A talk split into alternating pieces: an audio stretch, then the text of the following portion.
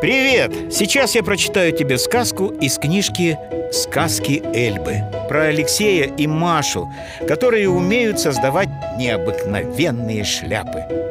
Как не прошляпить чудо? Ой! Дина чуть не упала с велосипеда, когда ветер сорвал с нее соломенную шляпу. Шляпа золотистым колесом помчалась по тротуару и угодила под каблук проходящей мимо девушки. «Хм-хм, тулья порвалась», — сказала незнакомка, подняв шляпу и осмотрев ее. «Приходи-ка в нашу мастерскую за новой шляпой. Вот адрес». И с улыбкой протянула девочке визитку. «Меня Мария зовут». Дина растерялась. Родители учили быть осторожнее с незнакомцами, но так хотелось узнать, что же такое тулья. Хм. Дина молча взяла визитку и помчалась домой. Так Дина и ее семья узнали о шляпной мастерской. В ней работали Мария и Алексей, влюбленные в шляпы так же сильно, как друг в друга. Мария придумала... Мария придумывала шляпам внешность, рисовала эскизы.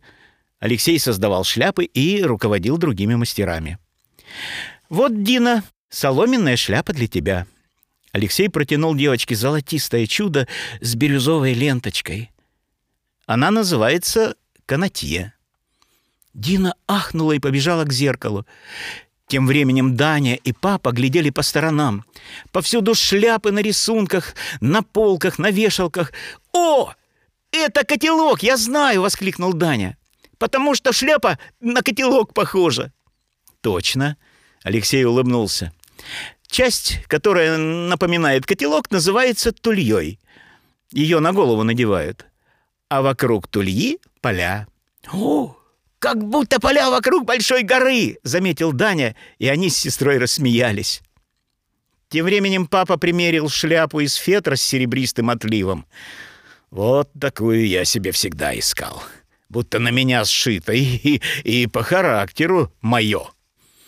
Мария и Алексей с улыбкой переглянулись. «Нам говорят, что наши шляпы с характером», — сказала Мария. «Правда, мы убедились в другом. Хорошие шляпы подчеркивают характер, они создают его. Если на человеке правильная шляпа, то он чувствует себя самим собой. Хм, я чувствую себя готовым на подвиги, приосанился папа. И почему я раньше про вас не знал? Значит, раньше к вам не прилетала шляпа-невидимка, подмигнул Алексей. Это как? воскликнули Дина с Даней.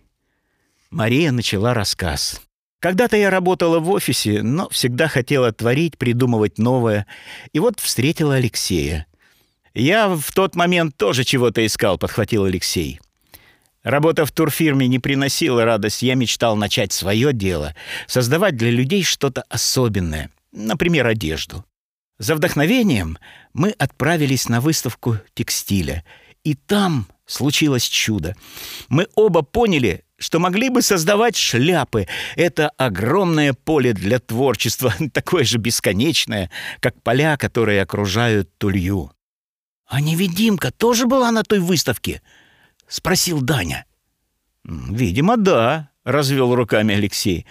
«Потому что в любом деле есть капелька волшебства, и она у нас появилась. Будто из невидимой шляпы, витающей над нами, рассыпались искорки вдохновения».